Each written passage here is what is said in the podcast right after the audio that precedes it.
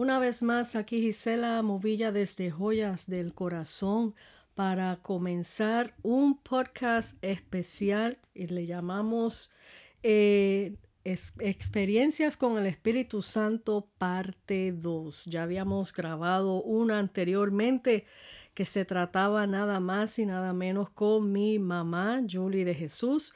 Y en este momento hemos decidido continuar con la próxima parte, ya que otras personas que escucharon el primer eh, podcast de este tema eh, quedaron fascinados y querían escuchar más. Así que aquí tenemos parte 2. Hay muchas cosas por las que podemos compartir de experiencias que tenemos con el Espíritu Santo, pero qué mejor preguntarle a una veterana que lleva años en el Evangelio y que lleva eh, viviendo cosas eh, maravillosas con el Espíritu Santo y con evidencias de poder y testimonios. Así que en este momento siéntese cómodo, apriétese los cinturones, tome notas, gócese y después de que escuche todo esto puede seguirlo compartiendo con todos aquellos que ustedes eh, crean que necesitan escuchar de estas bendiciones. Es un privilegio tener nuevamente con nosotros a Julie de Jesús la mamita que me trajo al mundo, así que si no hubiese sido por ella, no hubiera podcast en este momento, amén. así que en este momento, mami, bienvenida, parte 2, experiencias con el Espíritu Santo. Y bueno, la primera vez eso fue eh, un podcast poderoso que mucha gente comentaron, quedaron muy contentos con eso y quedaron con ganas de escuchar muchas más experiencias, pero en esta parte 2 vamos a hablar ciertos temas donde eh, ella nos va a comentar y nos va a dar más detalles de ciertos lugares que ella estuvo y vamos a comenzar por este lugar donde ella fue hace años, eh, su primer viaje al África, que fue ella con una excursión de la iglesia donde ellos asistían, Highland Church. Así que mami, cuéntanos de ese primer viaje que diste al África y qué parte del África fue que fueron ustedes con Highland Church. Sí, quiero quiero decir algo y hacer énfasis en esto porque, perdonen que estoy bastante afónica, pero vamos a, dar los testimonios. Eh, hace muchos años, yo tenía 27, 27 años, 26 a 27 años, una hermana de Puerto Rico estaba visitándome y de momento me dice, ay hermana, yo estoy viendo algo, una visión de Dios, viendo una visión del Señor. Y se bajó los ojos y cerró los ojos y me dice, yo la veo en un país de raza negra donde hay tribus. Y, y usted está ministrando en las casitas de las tribus. El Señor dice que ahí usted va a ir, Él la va a enviar ahí. Y bueno, yo lo recibí, hermano, y quiero hacerle, quiero hacer énfasis en algo, en algo muy importante, y es que eh, la mayoría de los ministerios hoy dicen que, que Dios tiene primero que hablarle a uno y luego usar a otra persona para confirmar. Y en este caso, a mí no me habló primero, le habló primero a la hermana Inés. Y yo lo recibí. Yo sabía que era el Señor, pero yo no sabía cuándo. Luego, a los seis meses, mi sobrino, que era un pastor de la iglesia Asamblea de Dios, pero muy usado por el Señor, mucho en palabras de conocimiento y en profecías. El Señor, de momento estábamos en la casa de mi papá, todos visitando la casa de, mi papá. Y ahí, eh, de momento, él me dice, ay, titi, titi, Ay, Titi, yo te estoy viendo ahora mismo en un país de raza negra donde hay tribus y estás ministrando en las casas de las tribus y tú llevas tu guitarra. Y yo dije, ay, Cecita, esta es la segunda vez que Dios me habla exactamente. Sí, Titi, yo sé que es el Señor y tú vas a ir ahí a ese sitio. Bueno, de esa palabra que Dios me dio, a principio yo empecé como a analizar de ser Haití, pero Haití no hay tribus. Haití es un país de raza negra, pero no hay tribus.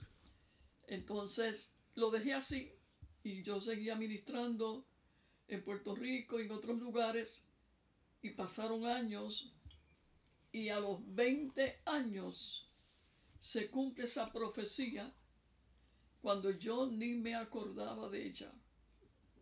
Eso fue algo precioso. Otra cosa que quiero enfatizar y es que cuando Dios habla, no tiene que cumplirse rápidamente para que sea una palabra de Dios.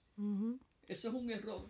Dios puede hablar y esa palabra se puede cumplir a los años. Y si no se cumple es porque la persona se apartó del propósito de Dios. Si la persona toma otro giro y sigue su vida como quiere, esa palabra no se va a cumplir, pero no es porque Dios no habló ni porque Dios miente.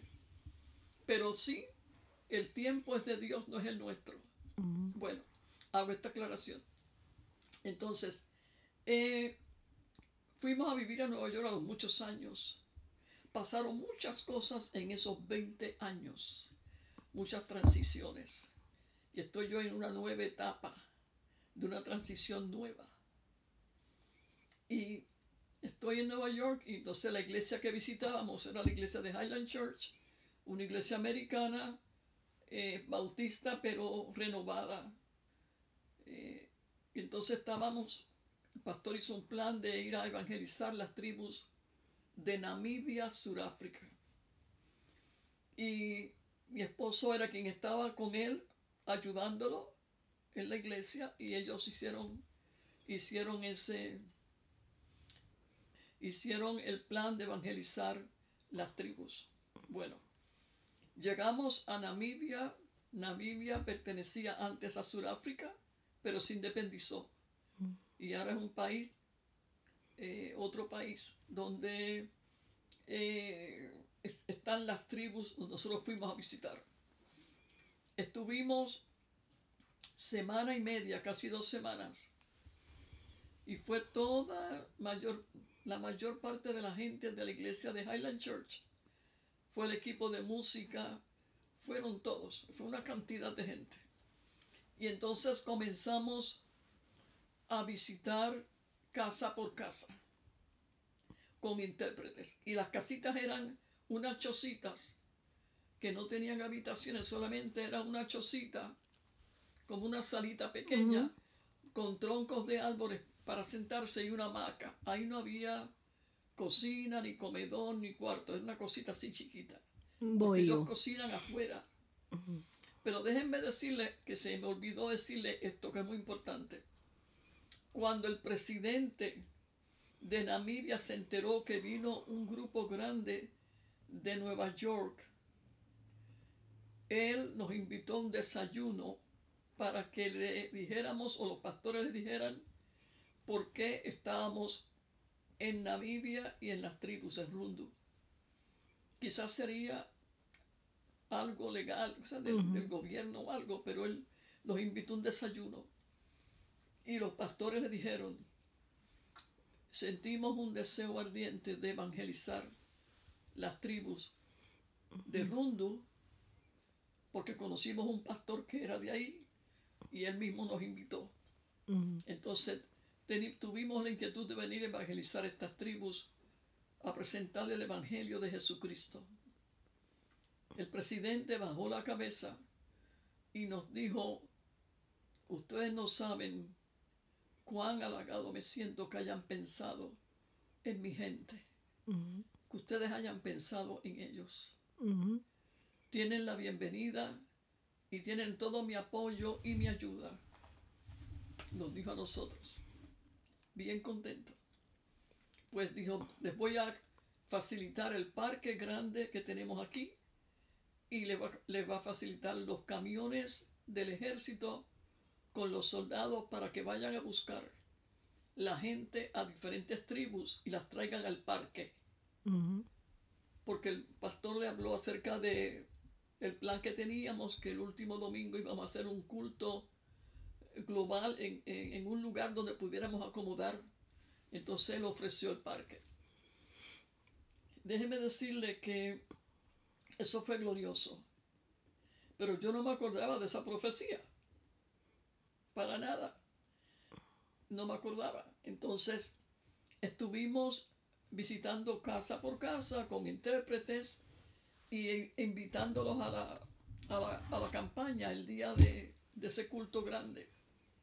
Bueno, estuvimos así trabajando muchísimo en medio de ellos y nos quedábamos en un hotel pequeño eh, al lado de un río. Y ese río, bien cerquita, era como el patio, el río. Y al otro lado del río quedaba Angola. Y en ese tiempo Angola tenía guerra con Namibia. Entonces, en ese tiempo fue que nosotros llegamos a Namibia. Bueno, y resulta que la noche anterior a ese culto grande que íbamos a dar, que era el domingo, el sábado por la noche nos acostamos temprano para levantarnos descansados. Y como a las nueve escuchamos unos tambores detrás, unos tambores detrás del hotel, pegadito al hotel y toca y toca y parecía, bueno, parecía que era mandando mensajes o algo, una cosa rara. Y yo le dije a mi esposo, ¿y qué es eso? Me dice, no, Julie, ese es Johnny. Estaba casi dormido y, y me dijo así, ese es Johnny que dijo que Dios y que le dijo a él que fuera a tocar, porque era el que tocaba las congas y los tambores en Nueva York. Él fue con el grupo. Que fuera a tocar ahí los tambores, eso, las tamboras esas, detrás del hotel. Yo dije, ¿cómo? Si él dice que el Señor le dijo, sí, que ese es Johnny el que está tocando. Y déjame dormir, por favor. Y se volteó. Y entonces a mí eso me... que Dios le dijo que tocara los tambores a esta hora ahí detrás. Me levanté y me fui al baño. Y empecé a hablar con el Señor. Señor, fuiste tú que lo enviaste. Porque si no fuiste tú, se va a tener que callar, porque tenemos que descansar. Dime, Señor, Señor, ¿cuál es tu propósito con, con enviarlo a él a tocar esos tambores? Empecé a orar para saber que era el Señor. Y me dice, sí, yo lo envié porque le estoy enviando un mensaje a Satanás diciéndole yo te derroté en la cruz del Calvario, pero mañana te derroto una vez más. Aleluya. Prepárate porque te derroto mañana una vez más. Wow, cuando él me dijo eso, a mí rápidamente la, presencia de Dios me llenó. Tomo una bata, me pongo la bata por encima y me paro en la puerta porque todos los cuartitos eran uno tras otro, eran era un local con cuantitos al lado. Y venía ya Johnny, había terminado y venía con esas congas. congas son las Sí, son las grandes, congas. Sí.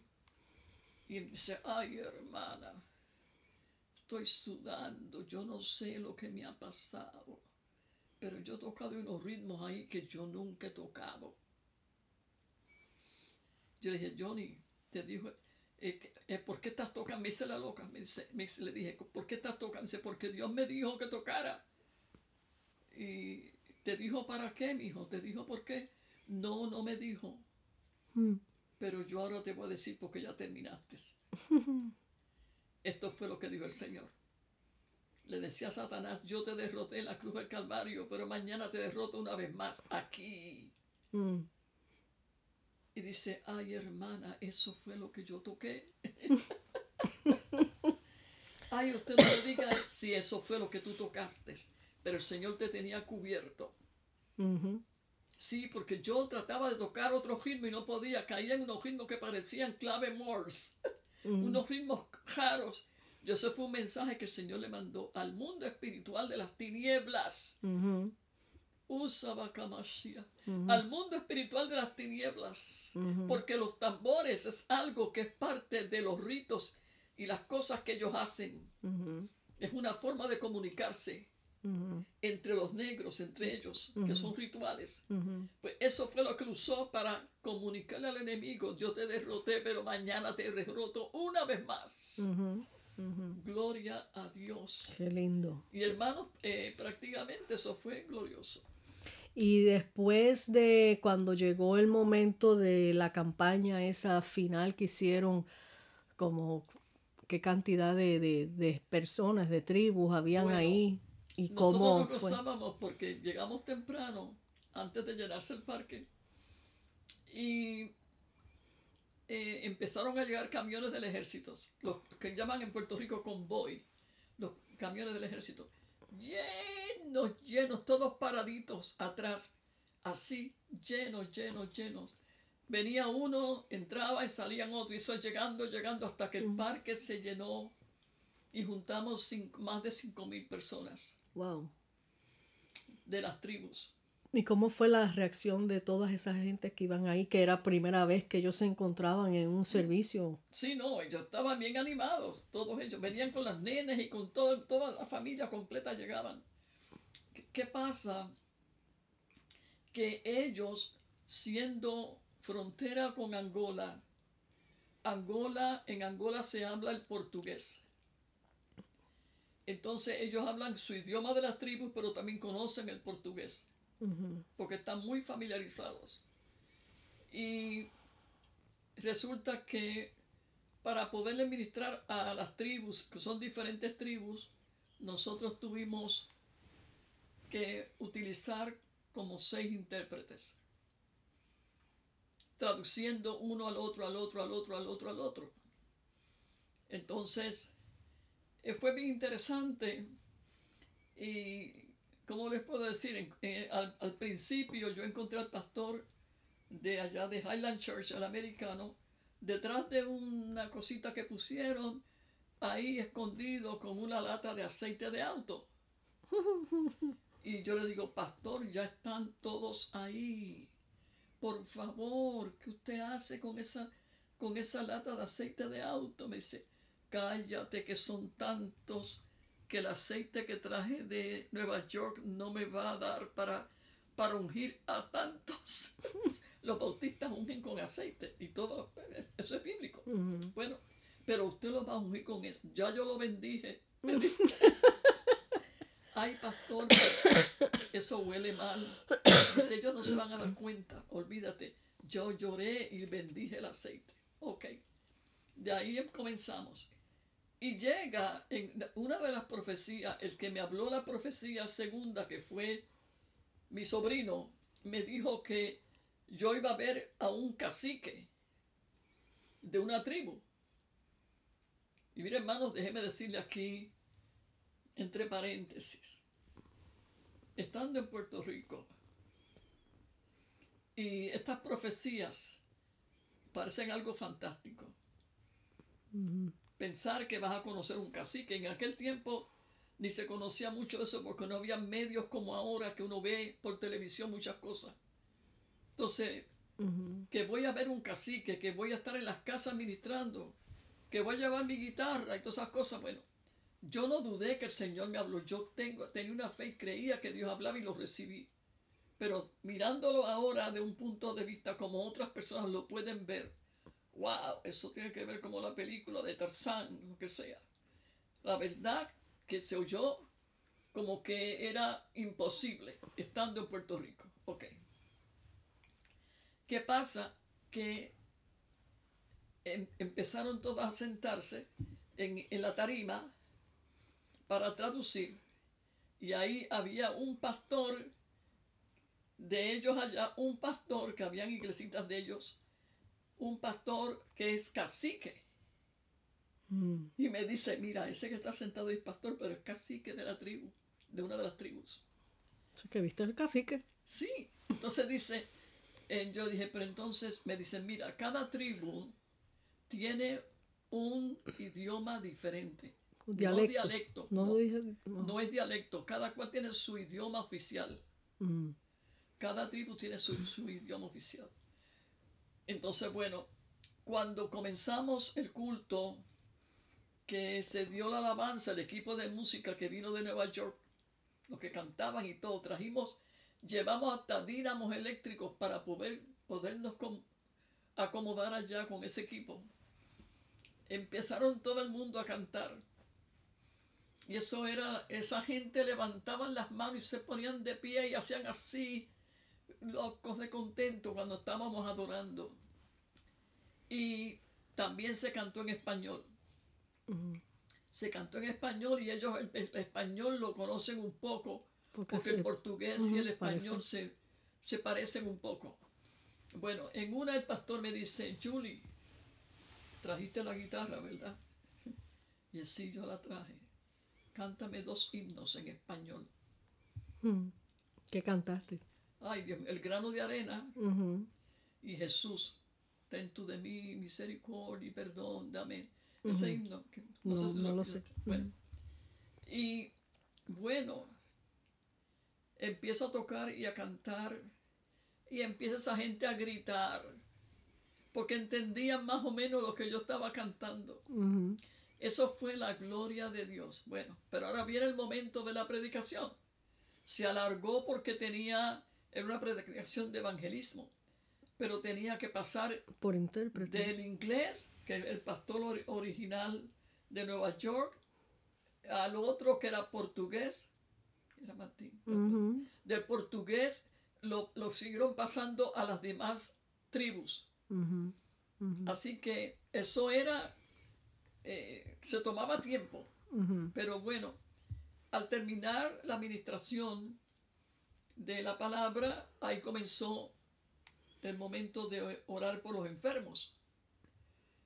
Hermanos, se hizo una fila en ese parque que parecía un zigzag así, porque los cinco mil que estaban allí todos querían ungirse. Wow. Necesitaba mucho aceite de carro. Por eso, por eso fue que el pastor dijo, esto no me va a alcanzar.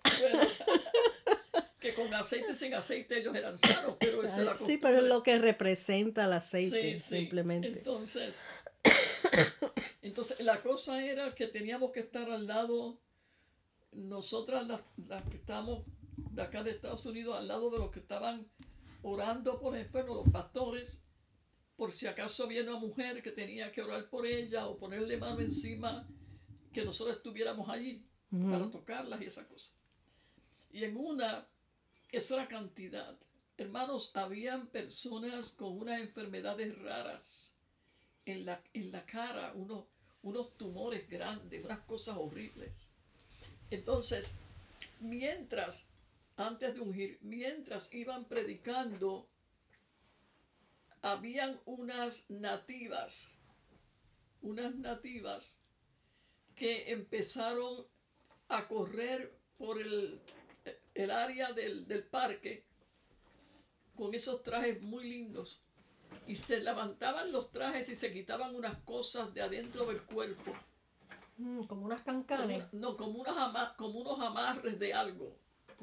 Se quitaban esos amarres y entonces habían fogatas que habían preparado los hermanos para que los mosquitos se fueran. Había muchos mosquitos. Y entonces ellas se quitaban todo eso y le entregaban esas cosas a los mujeres y decían que e, eso era algo que ellas tenían atada con el enemigo. Pactos. Pactos. Y entonces los mujeres lo, lo echaban en esas fogatas y le daban su vida a Cristo. Fueron muchas las que le dieron su vida a Jesucristo. Pero lo más lindo fue que viene una nativa con una nena como de, dos años o año y medio por ahí, pequeña, la cargaba. Y la nena era ciega completamente, pero con los ojos sellados, los mm. ojos cerrados, sellados. Y el pastor así, ungía, él no hacía mucho... Mucho show. Mucho show. Ustedes saben cómo son los americanos más o menos, son más pasivos. Y él siempre hablaba casi, casi ni se oía. Le ponía aceite y pasa la otra y pasa la otra. Bueno, en eso, Perdón con el ruido. Cuando tocó a la niña, cuando tocó a la niña, la niña brincó. Cuando él le pone el aceite, la niña se estremeció y brincó. Y empezó a estrujarse los ojos con sus manitas, con los puñitos, así se estrujaba los ojos. Y a llorar y estrujarse los ojos. Y de momento Abre esos dos ojos, hermano. Tenía ojos color caramelo. Ay, qué linda. Color caramelo. Y abre los ojos y empieza a mirar para todos los sitios. Y la mamá cuando se dio cuenta, No le había visto los ojos a la madre. cuando vio la mamá que su hija estaba viendo y la vio con los ojos abiertos, empezó a correr por todo el parque y la brincaba para arriba y, y llorando le dio su vida a Cristo también. Qué O belleza. sea, así fueron muchas sanidades, muchas cosas que sucedieron. Terminamos tardísimo, pero fue verdaderamente, como dijo el Señor, una gran derrota para el enemigo ese día. Eso fue una paliza. Eso fue una paliza. Una buena paliza. Bueno, y continuando, eh, quiero ir más adelante, saliendo de allí del África. eh, sé que después, a los muchos años, eh, ustedes terminaron viviendo en Sudáfrica. Y fue ahí donde tú tuviste varias experiencias, porque ahora quiero tocar el punto de las experiencias de, de provisión Pero espérate, y de milagros. quiero interrumpirte un poco para decirte que cuando llegamos de ese viaje a Nueva York, A la semana de haber llegado, yo estoy en mi cocina por la noche, en la mesita de la cocina tomando algo y de momento el Señor me recuerda, esa es la profecía que yo te di hace muchos años. Cuando yo caí en cuenta, usted no se imagina la impresión que me dio y la emoción que me dio de ver que Dios cumplió lo que Él me dijo hacía años. Amén. Mientras tanto, yo no me acordé de esa profecía estando allí. Cuando llegué a Nueva York, el Señor me la recordó. Pues así es, Eso fue precioso. así es. Eh, eh, como volviendo al tema de una vez más, este, ya después, a los años de ustedes haber tenido ese viaje, esa experiencia, pues eh, por causa de transfer de trabajo, eh, llegaron a vivir a Sudáfrica y estuvieron eh, muchos años por allá en Sudáfrica, pero quiero que exclusivamente nada más cuentes de algunas experiencias que tuviste concerniente a provisión y por qué. Porque primeramente eh, quiero recalcar aquí bien que todos nosotros como creyentes somos experimentados en diversas maneras, diversas pruebas. Dios siempre eh, muestra su gloria, su poder a sus hijos, pero no estamos exentos a pasar por dificultades y momentos donde nos falte algo en lo, en lo lógico, en lo humano, para el ser humano, tenemos que llegar de momento a ciertos puntos donde eh, nos demos cuenta la gran necesidad de la dependencia del Señor. Entonces, este, no porque seamos cristianos, evangelistas, es que ya todo está planchado y ya todo está en bandeja de plata. No, tenemos que experimentar. Y eh, tú tienes experiencias maravillosas de provisión en momentos que no difíciles de, de, de, de que Dios ha permitido para que te des cuenta a quién tú tienes por Dios, eh, dónde está tu dependencia en Dios, aparte a lo que te rodeaba, o sea, eh, porque es muy fácil decir, pues yo tengo a fulano, tengo a perenzano y me va a ayudar y no, hay momentos que ni el fulano ni el perenzano están en el picture, mas sin embargo Dios permanece siempre fiel. Tienes algunas experiencias eh, que quiero que compartas acerca, así como la viuda que estaba ya rasa, que no tenía ni harina ni ya estaba en lo último. Tú llegaste a experimentar algo así, pero como Dios vino a, a tu rescate en provisión. Bueno, primeramente, antes de, eh, de entrar con el tema, quiero decirles algo y es exactamente, el llamado a Sudáfrica fue por el Espíritu Santo. Movernos a Sudáfrica fue después de mucho tiempo que fuimos a Namibia. Y el Señor me habló y me mostró una visión de que nos estábamos mudando. Y fue una transición de cambios de trabajo, dejar trabajo, el trabajo mío, llegar a Sudáfrica. O sea, fuimos enviados por el Señor con un propósito. En medio de eso, el Señor empieza a ubicarnos para llegar a ese testimonio. A ubicarnos. Eh, y un día yo le oré al Señor, Señor, estamos aquí en obediencia. Tenemos que tener, eh, estar en una congregación, Señor, donde tú quieres que nos congreguemos. Y estábamos orando, íbamos en el auto y ahí el Señor me habló, me dijo, los quiero en el ministerio de Rema. Rema Church. El Señor nos dio indicaciones dónde ir. Y ahí fuimos bien recibidos y ahí comenzó todo el plan de Dios por el cual Él nos envió a Sudáfrica.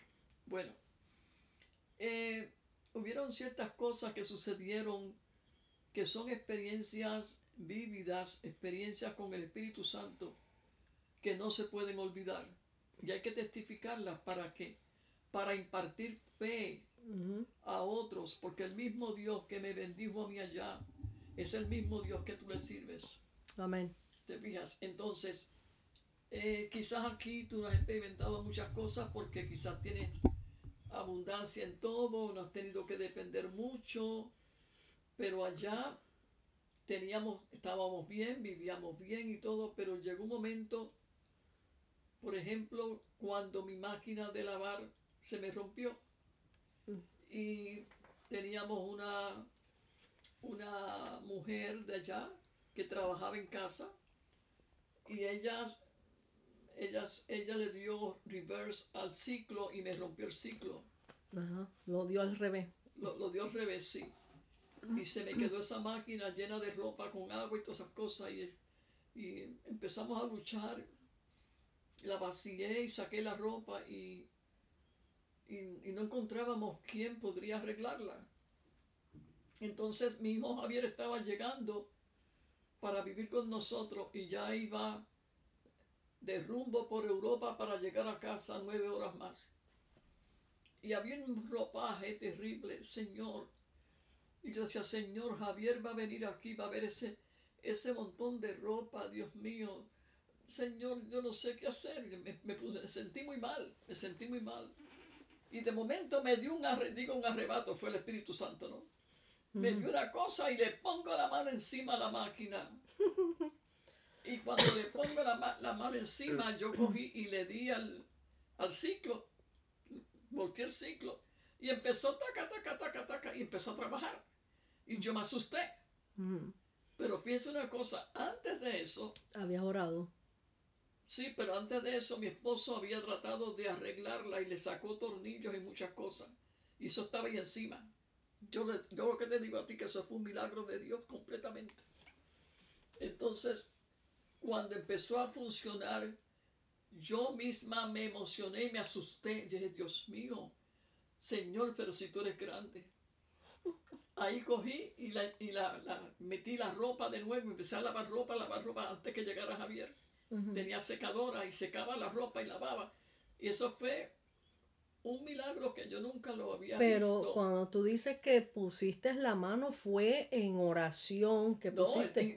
mira lo que, lo que pasó. Yo dije, en el nombre de Jesús trabaja. Ah, ok. en el nombre de Jesús, en esa desesperación, en el nombre de Jesús trabaja. Mira, hermanos. Le faltaban pies y empezó yo actué en la fe y le di vuelta, le di vuelta y ahí empezó a trabajar. Y yo me asusté después. Sí, porque lo pediste y después te... Y es que nos, pasa, nosotros pedimos, y ese, ese, yo di un podcast no hace mucho de eso, que nosotros pedimos los milagros y después que el Señor nos los da, eh, nos asustamos. Nos asustamos de que, que de verdad Dios hizo lo que pedimos. Sí. Este, ¿Y qué otra experiencia? Eh, porque hay una experiencia que tú has comentado, me has comentado anteriormente acerca de la compra. Y de, la, y de una secadora que Dios me, me suplió antes. Es que son varias cosas, pero vamos por la compra vamos por la compra. pero ya, ya yo me encontraba sola en Sudáfrica con mis hijos. Y pasé un tiempo muy difícil y la última compra grande que hicimos se me fue acabando, acabando, acabando y ya no quedaba.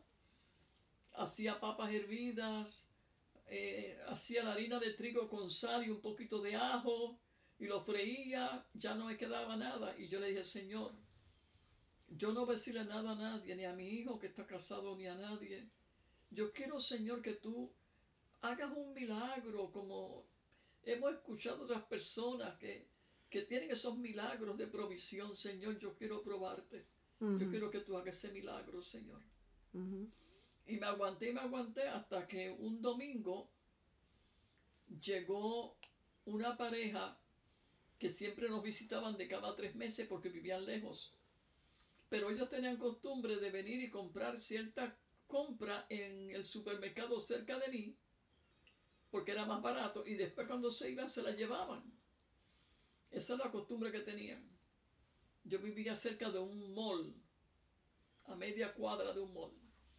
Entonces, llegaron y como siempre, ella entraba adelante, se sentaba en la sala y ahí él se quedaba atrás siempre. Entonces ahí viene él con las manos llenas de bolsitas de compra y, y sigue poniendo y fue buscando más y más y más Digo, Víctor, se llamaba Víctor, Víctor, eso no va a caber en mi nevera.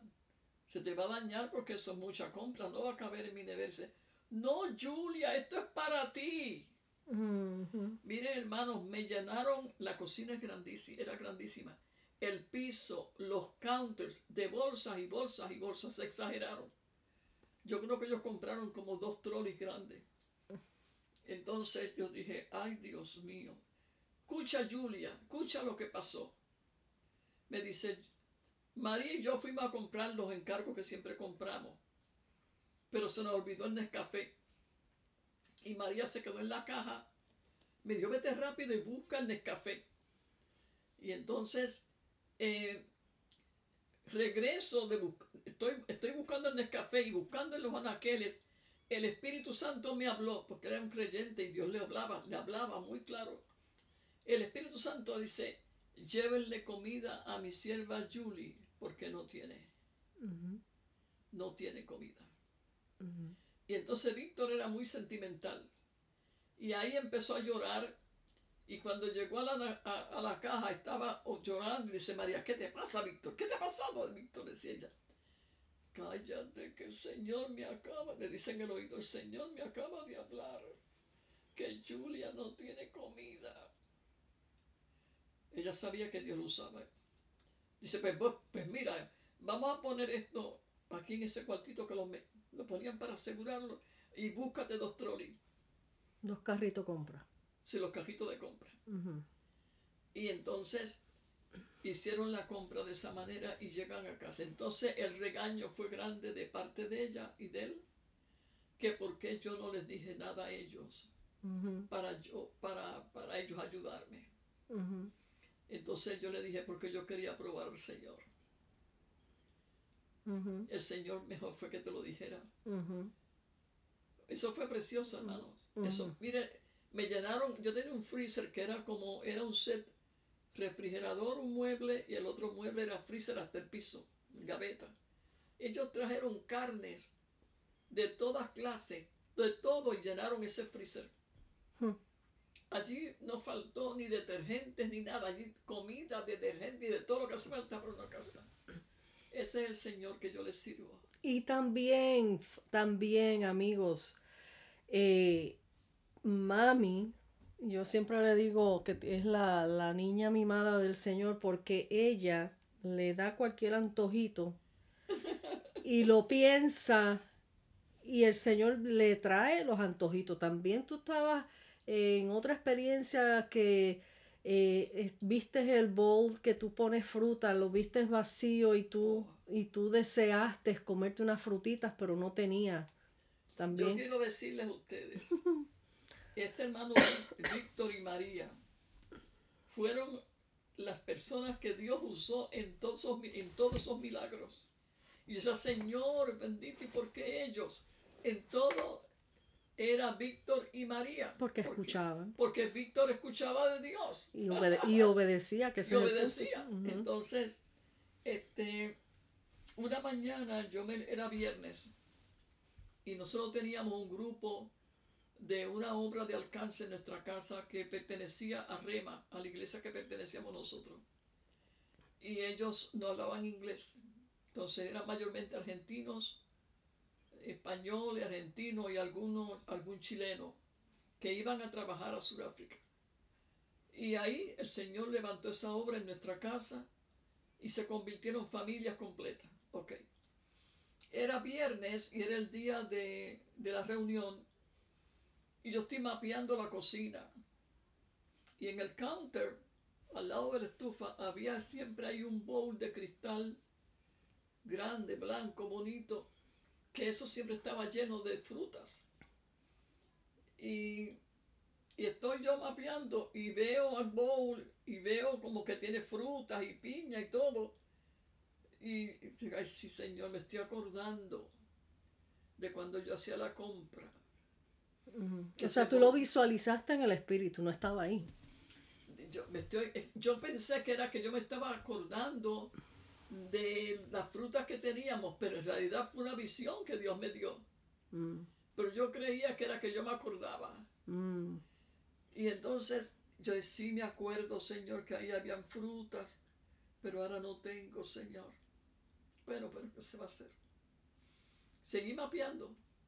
Y llego al lado donde está la cafetera eléctrica, eh, la, la, la tetera eléctrica para calentar agua. Y ahí me acuerdo y digo, ay Dios mío, esta noche es el Honcel y yo no tengo nada para darle, no tengo nada para darle a esa gente. Porque siempre, siempre que terminaba el culto hacía una recepción y yo tenía cosas para darle a ellos. Y ahora, Señor, bueno, pues le daré lo que tenga. Café. ¿Me puedes creer que eso pasó? Limpié la cocina, seguía gelando la casa y a las 11 me tocan el, el gate de la puerta y el timbre, dale, que dale, que dale. Y yo Dios mío, qué persona más desesperada, no lo puede esperar. Yo estaba por allá en el último cuarto y yo venía hasta como media malhumorada, Dios mío. Cuando ver a Víctor otra vez con una caja grande en las manos así, Abre Julia, que tengo prisa, me tengo que ir. Abre Julia. Digo, ¿qué pasa, Víctor? Abre, después te cuento. coge y pone la caja en la cocina. Me dice, mira, yo venía de entregar una nevera porque él arreglaba efectos eléctricos. Pero él viene desde donde él vive, es lejísimo. No sé cómo él cogió ese trabajo. Entonces vine a entregarla y cuando pasé por una frutería, el Señor me hizo entrar y me dice, cómprale esto a Julia. Le hablaba el Señor a él. Mm. Así clarito. Y ay, Dios mío, Víctor, de veras, sí. Y mira lo que te traje. Sacó la piña, manzana, no había de todas las frutas el trajo. Muchas naranjas. Y entonces cuando empezamos a poner, no cabían en el de eso, puse otras en otro sitio y otras en la nevera. Me dice, pero mira Julia, yo estaba pensando que como ustedes tienen hoy la célula, me fui a Pick aquí y te compré dos tortas. ¿Y por qué dos? Me dice, para que una la uses para esta noche y otra para ustedes el fin de semana. para que no vuelvas a orar y no tengas que dar el viaje otra vez. Yo dije, ay, Víctor, a la verdad que Dios te habla, porque a mí me pasó esto y esto y esto. Y yo creía que yo me estaba acordando de las frutas, era que Dios me está mostrando. Esas frutas van a venir. lo que yo tuve fue una visión de lo que Dios iba a hacer. Esas son las experiencias que uno vive es que, son hermosas. Que, como dice la palabra, antes de que tú se lo digas, ya Él lo sabe. Y Él lo ve todo. Y Él él va adelante, adelante de nosotros, este, de antemano, ya Él tiene todas las cosas este, preparadas, arregladas. Vamos ahora para el próximo tema que es sumamente importante, que este, este tema eh, eh, con esto vamos a ir este, cerrando, pero en este tema vamos a hablar cómo el Señor te llamó para ir a la Argentina, porque sé que mientras estabas en, Sudáfrica, desde allá fue que ya, de ya trabajando de antemano, ya el Señor te tenía trabajando con argentinos o en otras palabras, ya Él te estaba preparando para lo que venía y tú no lo sabías todavía, hasta que en ese momento después fue que eh, vino la experiencia cómo el Señor te llamó para ir a la Argentina. Bueno, eso fue en un homesel, en uno de, de, de los cultos que teníamos, eh, a mí me tocaba dirigir el praise and worship, o sea, la alabanza, y yo tocaba la guitarra y a veces el, el acordeón para dirigir la alabanza. Y siempre había una unción muy fuerte en medio de la adoración, porque ellos eran adoradores en un culto precioso. Estamos adorando, pero cuando llegaron la gente a principio, antes de empezar el culto, llegó una pareja que eran el brazo derecho mío, mi hermana Norma y Raúl. Se sentaron cerquita de mí y de momento a ratito que empezamos, ella empezó a llorar. Y bajaba la cabeza, era llanto y llanto y llanto, pero un llanto bastante fuerte. Entonces yo interrumpía la alabanza y le decía, Norma, ¿te pasa algo? ¿Quieres que ore por ti? dice, no, síguelo, síguelo, síguelo. Entonces, seguíamos en la alabanza y, así estuvimos todo el tiempo de la alabanza. Y antes de terminar la alabanza, eh, yo estoy con mis ojos cerrados tocando la guitarra y cantando. Y ahí el Señor me muestra una visión donde me pone la bandera, una bandera en mis manos. Las manos extendidas y la bandera así extendida. Y yo la vi en la visión que era azul y blanca, de líneas azul y blanca, y como un sol en el medio, algo amarillo. Me puso la bandera así. Y ahí me habla el Espíritu Santo y me dice, te entrego a Argentina y te hago Argentina. Entregar a Argentina es que el Señor me da, o sea, la puerta abierta. Me está llamando Argentina. Y te hago Argentina significa que me iba a hacer como uno de ellos. Parte de ellos. Entonces, cuando yo tengo la visión, yo empecé a llorar, dejé de tocar y empecé a llorar y a llorar y le explico a ellos lo que está sucediendo. Se formó todos ellos locos de contento de que el Señor me enviaba a Argentina porque tenían familia ya, que ellos querían que Dios la alcanzara y todas esas cosas. Bueno, eso fue precioso.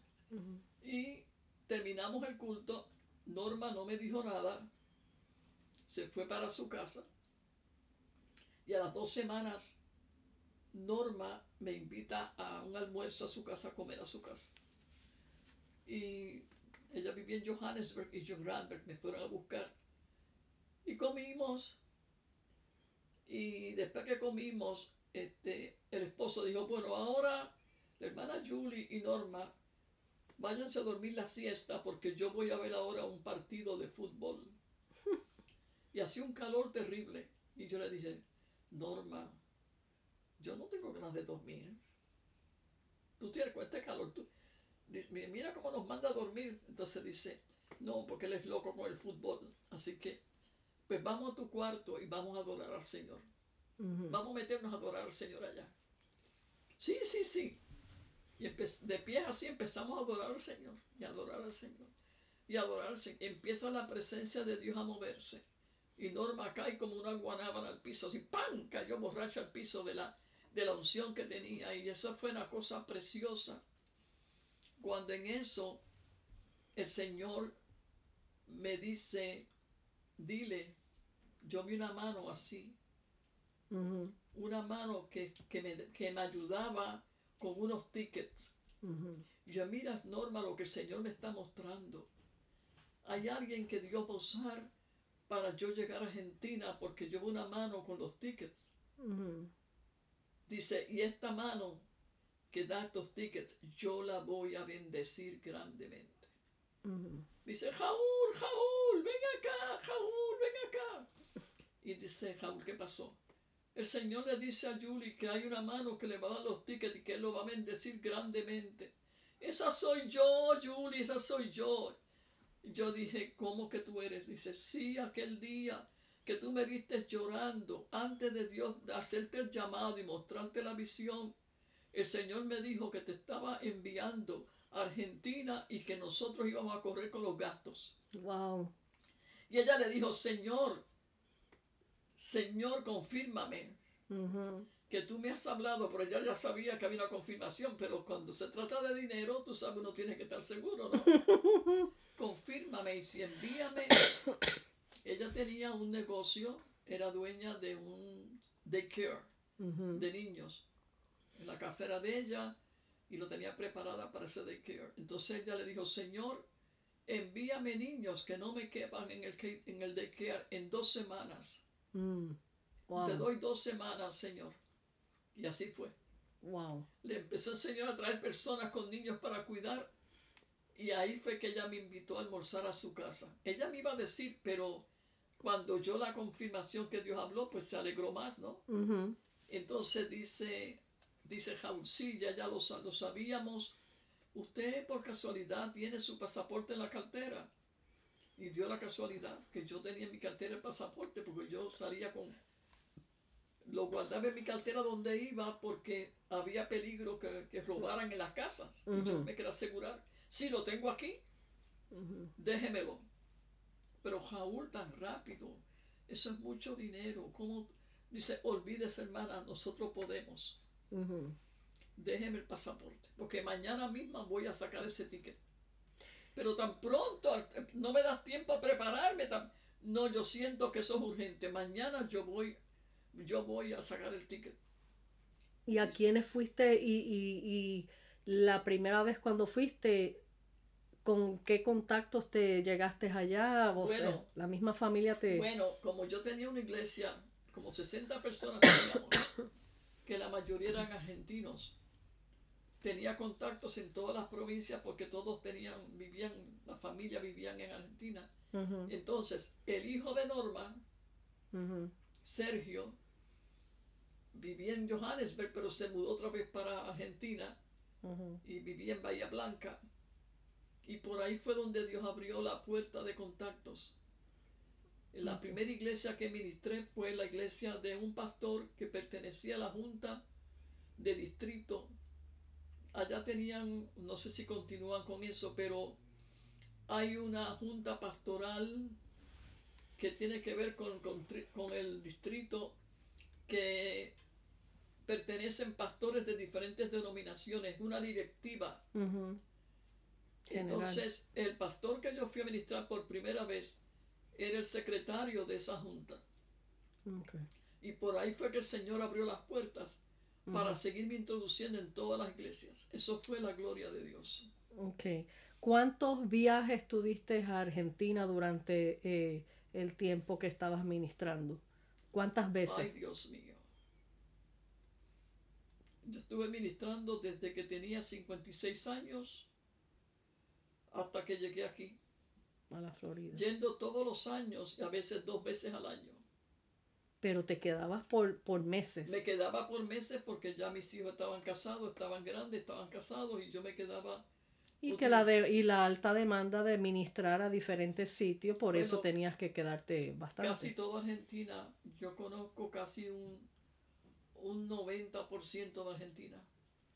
Eh, ¿Qué ciudades más, así por encimita, rapidito, visitaste allá para los que estén escuchando, los argentinos que estén escuchando, qué ciudades fuiste? Déjame explicar. La primera que fui, fui fue en Bahía Blanca y después que ministré esa noche, las esposas de los pastores que ellos conocen en todo el distrito se llamaron y entonces se pusieron de acuerdo y fueron a visitarme a la casa que yo me hospedaba, que era familia de los que están ahora en Argentina en, el, en la obra de alcance, que fueron a, fueron a Sudáfrica.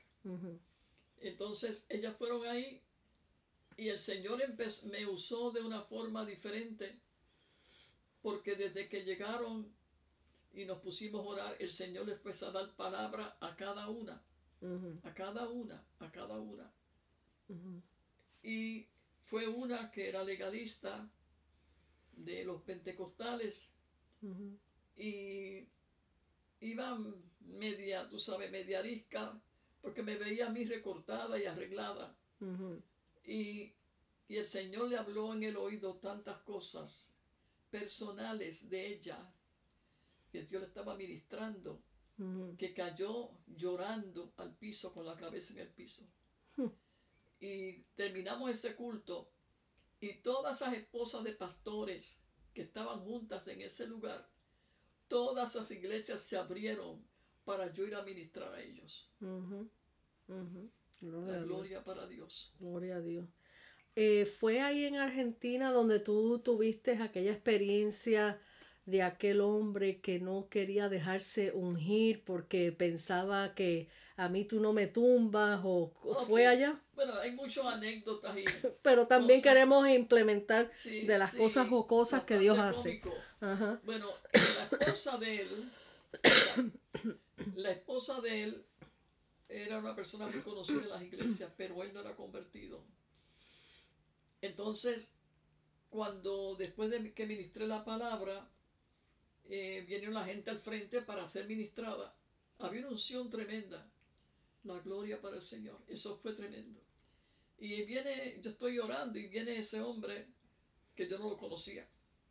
Después me dijeron que era el esposo de ella. Y me dice, a mí tú no me vas a tumbar. Yo te aseguro que tú a mí no me tumbas.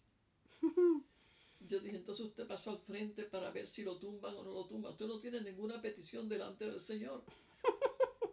Dice, no, yo quiero saber si, si me puedes tumbar a mí.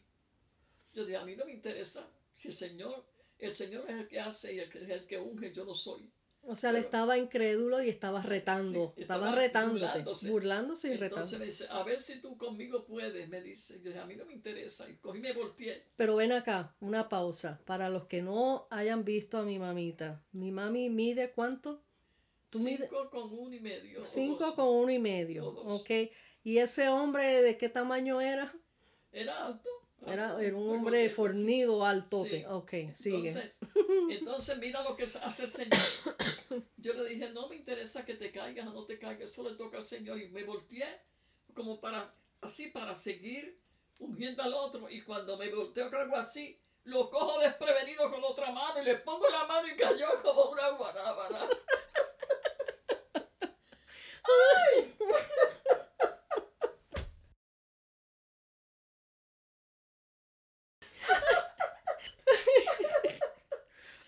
señor. Gloria a Dios, es que, con el Señor se ¿no?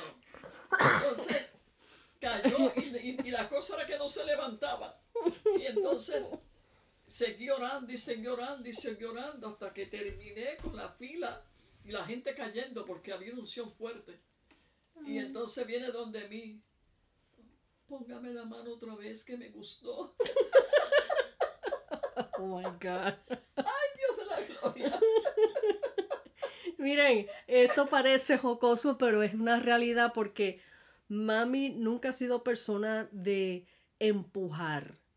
No, eh, no, no, de empujar, porque hemos visto, hemos visto dentro del campo eh, cristiano, misionero, hemos visto tantas cosas allá afuera y hemos visto que, que sí, a veces hay gente como que fuerzan la cosa y, y por eso mucha gente se ponen este, incrédulos y dudan, eh, pero en este caso, mami simplemente levanta la mano y apenas la pone en la frente y si Dios quiere tumbar a quien sea, lo va a tumbar. Entonces, esta es la parte jocosa, que aquel hombre, él se creía un Goliat, un Goliat, Sí, que nadie lo iba a tumbar. ajá, Y vino la pequeña David, exacto. la pequeña David, mi madre, y le pone la mano de sorpresa y lo cogió desprevenido. Desprevenido. desprevenido, ¿entiendes? Entonces, esas son las cosas que Dios hace que, que, que, que dentro del poder de Dios también Dios tiene un buen sentido del humor. Sí, no lo hace por mofa ni nada, sino que eh, Dios tiene la última palabra en estas experiencias. dentro de, de todos estos sitios que tú fuiste y que fuiste a ministrar, sabemos que eh, tú te encontraste con diversas eh, Situaciones. situaciones que es bueno mencionarlas sin entrar con nombres ni tanto detalle, pero es bueno mencionarlas porque eh, la gente tiene que entender que los ministros del Señor se enfrentan a tantas cosas, vemos tantas cosas que duelen al corazón, duelen a- a- a- al corazón del Señor, duelen al corazón del ministro fiel que va a hacer la obra del Señor, no por cohecho, como dicen, no por, por dinero, sino por hacer la voluntad del Señor. Más sin embargo, te, has- te encontraste en situaciones allá donde tú veías ciertas jugadas para sacar provecho del servicio que tú le estabas dando al Señor. Y, y también las ciertas discordias entre pastores y cómo Dios rompió todas esas cosas en reconciliación. Háblanos un poquito de eso. Bueno, quiero decirles que, cuando yo llegué a Argentina, yo le pregunté, me encerré en un cuarto y le pregunté, Señor, ¿para qué me trajiste? ¿Qué es lo que tú quieres hacer? Me dice, vas a hablar acerca del amor y del perdón. Y yo le dije, Señor, pero eso es un tema que todo el mundo lo está hablando. Dice, pero yo quiero que tú toques ese tema porque yo voy a hacer cosas grandes reconciliación, o sea, amor y reconciliación. Y yo, ok, Señor. Dice, ese es el tema que tú vas a enfocar. Nena, eso fue tremendo, porque cuando terminé toda la campaña, todos los pastores de esa provincia me quisieron despedir. Entonces, lo hicieron en una iglesia grande y ahí todos se reunieron. Y cuando, déjeme decirle, porque a veces yo estoy brincando, pero es porque se me olvida algo, no es que se me olvide todo, pero sí. No, no, que son muchas cosas. Para hacer claro una cosa, que en la forma que yo ministraba, como yo fui sola, este, los pastores cuando me invitaban porque alguien me recomendaba, ellos me iban a buscar al sitio donde yo llegaba y también ellos eh, estaban conmigo el tiempo que yo iba a ministrar en su iglesia y después que yo ministraba en su iglesia, ellos me escoltaban para la próxima iglesia que yo iba a ir para que yo no llegara sola. Entonces, eso lo hicieron ellos y entonces cuando llegaban ellos a esa iglesia, que ya ellos se conocen, eran pastores conocidos, están ellos llevándome para presentarme, ahí el, el pastor invita a los pastores que vinieron al púlpito a saludar. Entonces ahí ellos se abrazan y se saludan y todo, y entonces le da el micrófono. Entonces, una cosa normal y natural, ok. El día de la despedida, que dieron los testimonios, estaban todos los pastores llorando al frente en el púlpito. Dice, habían cuatro pastores que no se hablaban por años. Mm. Y me dicen, hermana, porque hubo una campaña de Anacondia, que era un, un, un hombre, un hombre que Dios lo usa grandemente, y resulta que los pastores le robaban las, las ovejas que se convertían, las personas que se convertían, otros pastores se las llevaban para su iglesia. O sea que cada iglesia tenía un territorio, un lugar, un área, y eso le correspondía al pastor de esa área. O sea, se, por, esa, por esa razón, estos cuatro pastores no se hablaban. Wow. Entonces empezaron a testificar y a llorar y a abrazarse en el púlpito. Todos esos pastores. Dios hizo una obra preciosa, hermano. Y otras cosas y otros argumentos que ellos habían tenido que no se perdonaban. El Señor hizo una obra preciosa. La despedida fue una victoria grande. Ahí ellos hicieron un simulacro y me trajeron, me pusieron al frente y me trajeron una bandera. Las hermanas me trajeron una bandera y me la pusieron en las manos, Como la visión que como la dio. visión que yo vi. Eso fue una cosa preciosa. Ese fue el primer viaje y de ahí el Señor abrió las puertas que eso era invitación, invitación, invitación, y por todo el país de Argentina, hermano. La gloria para Dios, Dios salvó vidas, eh, hubieron reconciliaciones. Eh, cuando yo tenía que tomar un taxi para ir a una iglesia, eh, en uno de los taxis que yo tomé, el chofer me dice, tiene un acento raro, usted no es de aquí, ¿verdad? Yo no, yo soy de Puerto Rico, pero vivo en Sudáfrica. Dice, este, ¿y a qué viene aquí? Viene de turista. Ya no, yo vengo, yo soy misionera y vengo a ministrar a las iglesias. Y entonces me dice, ah, bueno, yo, yo era cristiano, pero no pasó algo que no, no he querido volver. No estoy, no estoy perseverando. Y que eres, que tú eres convertido, sí, pero no estoy congregándome. Yo dije, ¿me puedes alinear el taxi un momentito? Yo te pago extra lo que gastes. ¿Por qué no hay que te quiero orar? Se alineó y ahí yo le hablé de la palabra. Y oré por él. Y él con lágrimas le dio su vida a Cristo. Y reconcíliate con el Señor, que esto no es una casualidad. Hermanos, la gloria para Dios. Él siguió congregándose en una iglesia que yo conocía a los pastores y se hizo miembro de su iglesia y se arregló con el Señor. Eso fue un taxista. en, una, en un autobús que yo iba para Bahía, tenía que pasar primeramente por una población que se llamaba este, Punta Alta.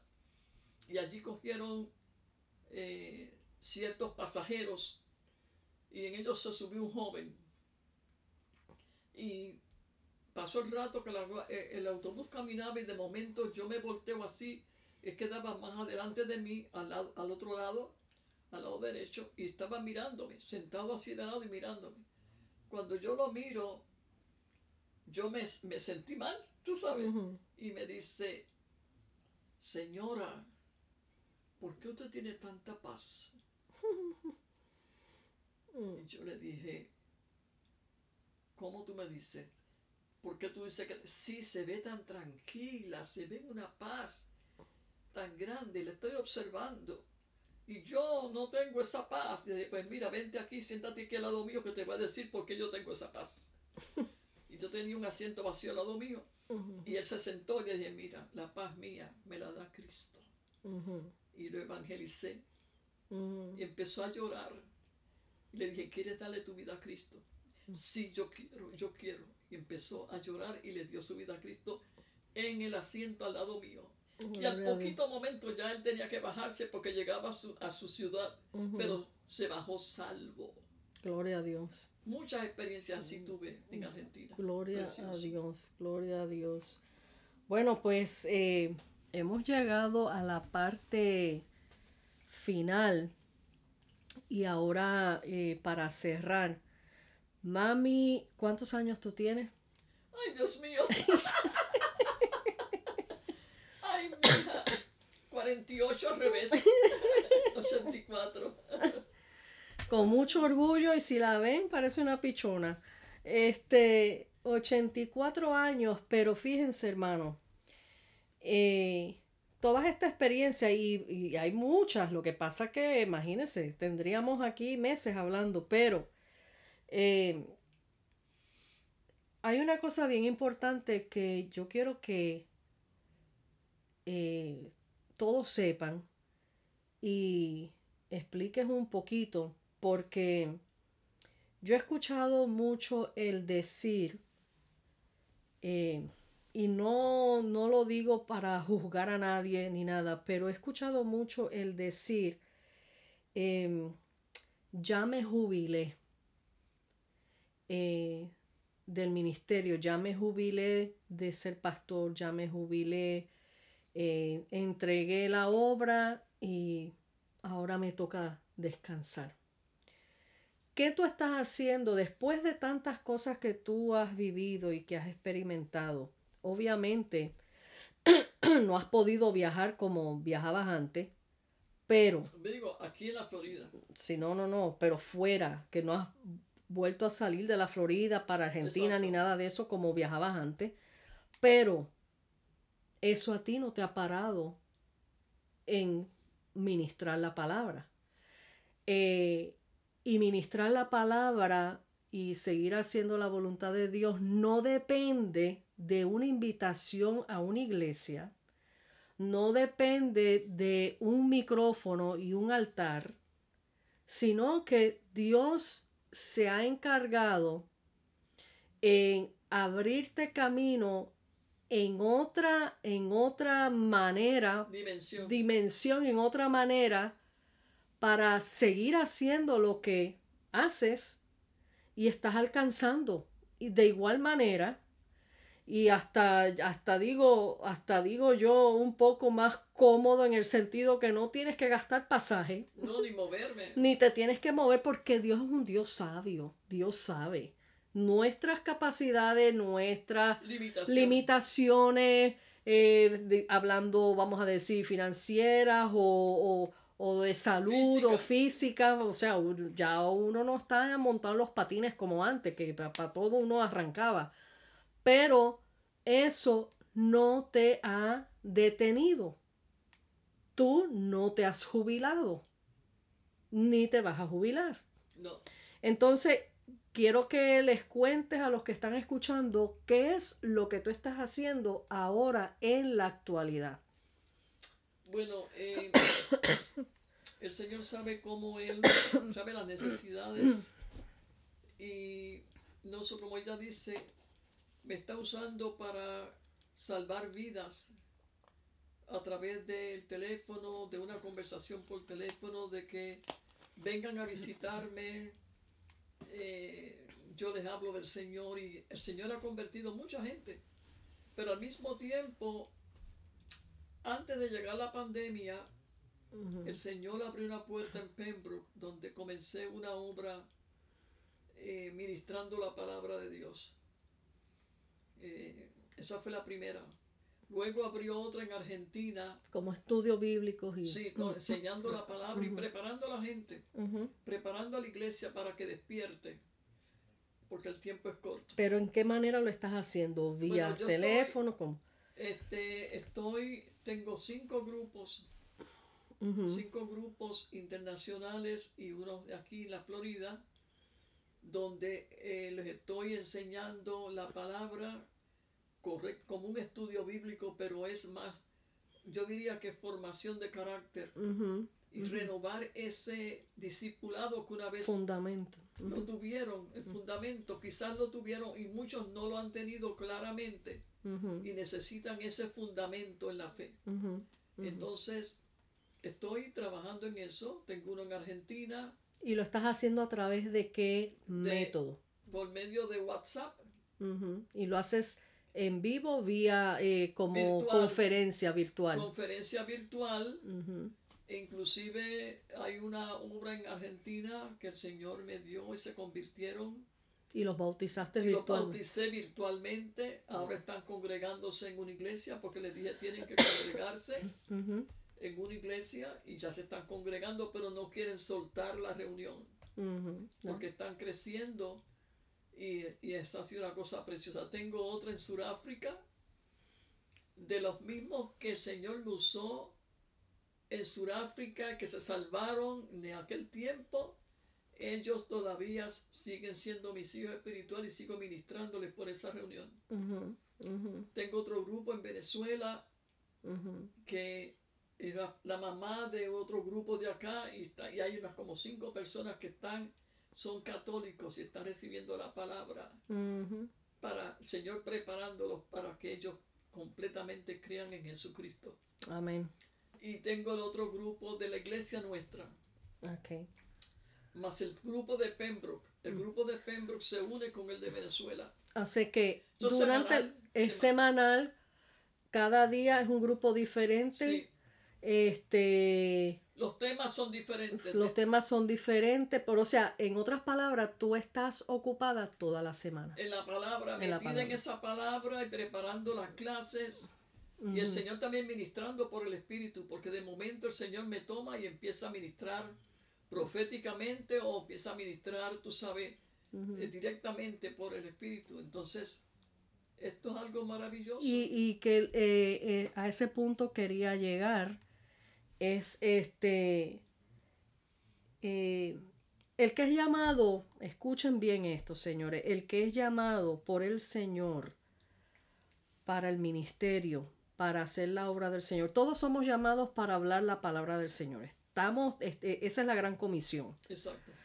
Eh, pero el que es llamado con un ministerio específico de parte del Señor para trabajar para el Señor, no su ministerio, y no es de uno, es del Señor, no nos basamos en que si me invitan lo hago, si me abren una puerta lo hago, si este, y si bueno, y si no hay cierta cantidad de personas eh, que me invitaron, no, no, no predico porque yo predico a multitudes o porque yo no predico a dos o tres o Y lo porque... hacen por dinero. Y, y no, exacto. El que es llamado genuinamente por el Señor va a hablar del Señor en todo momento, a tiempo y fuera de tiempo, y no va a estar dependiendo de quién me invitó, de quién no me invitó, sino que así mismo desde su casa ella está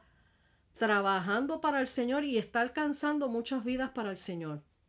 Como lo que yo también estoy haciendo en estos momentos, que es lo que Dios ha abierto hace poco, vamos a decir, eh, a mediados de, de- de- de este año fue que el Señor puso en mi corazón hacer esto de los podcasts, porque como ella, claro, no tanto así como ella, un poco menos, pero también he viajado y he ministrado, pero después a consecuencia también de la pandemia, todas las cosas se detuvieron, pero el mensaje de Cristo nunca se detiene no, nunca para. Entonces, sea por escrito que yo mandaba los mensajes, después empezó el Señor a poner en mi corazón a hacer estos podcasts.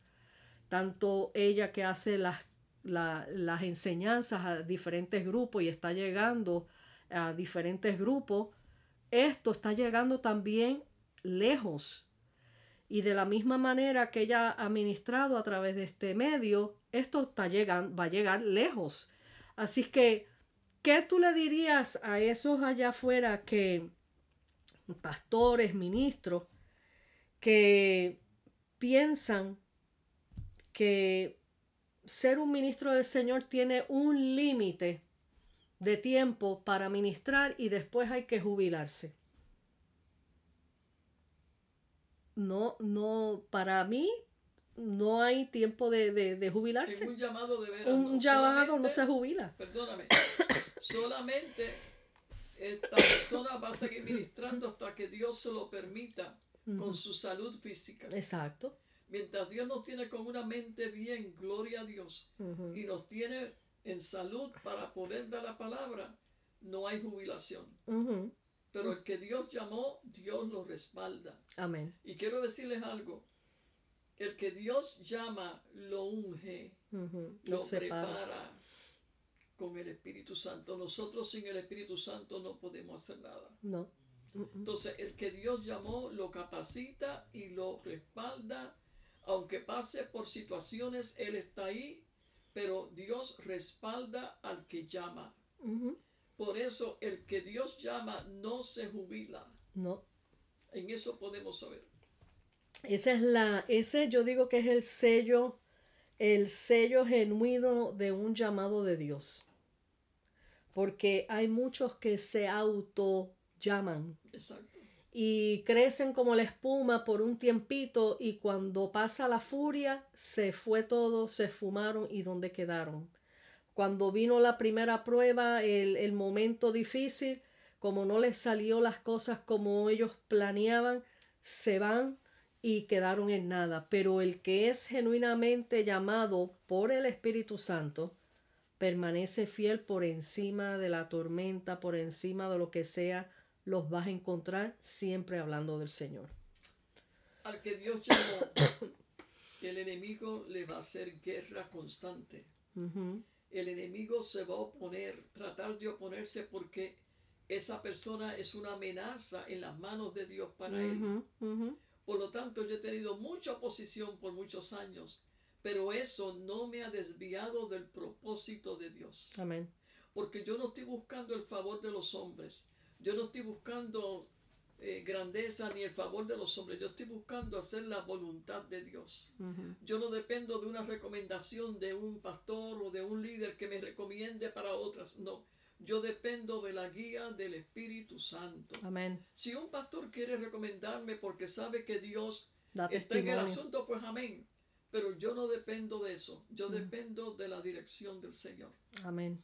Hay una palabra bien clave aquí para ya cerrar que está en Lucas 9:62, que dice, Jesús le contestó, ninguno que habiendo puesto su mano en el arado mira hacia atrás es apto para el reino de Dios.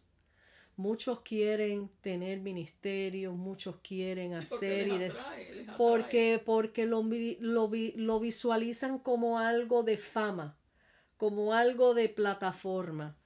Pero eh, el ministerio y el llamado que Dios hace no se trata de, nosotros, no se trata de fama, no se trata de plataforma, se trata de un rendimiento total al propósito y voluntad de Dios.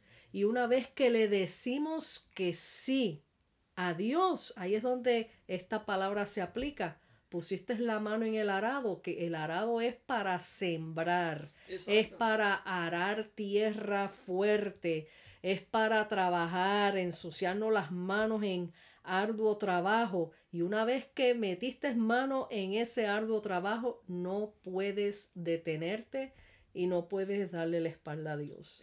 Así es que hemos llegado a la culminación de esta parte, dos experiencias con el Espíritu Santo, testimonios con mi madre Julie de Jesús Espero que se hayan edificado, que se hayan gozado. Nosotros nos reímos de las cosas que Dios hace a veces un poco jocosa y perdonen la tos mía y la risa mía que hasta me salió como media de cerdito porque me quedé así asfixiada. Pero anyway, eh, gracias por compartir con nosotros, estar aquí un buen rato. Espero que haya sido de bendición. Compartan esto con otros porque sé que les va a animar grandemente en la fe y gracias a mi querida madre por una vez más estar aquí con nosotros. Dios te bendiga y que te siga usando hasta el rapto, porque esa es la promesa que Dios le ha dado. Eh, sigan orando por mí. Amén, seguiremos orando por ella. Amén. Dios me los bendiga, Dios los guarde. Aquí les deja su amiga y hermana en Cristo, Gisela Movilla, desde Joyas del Corazón. Hasta la próxima.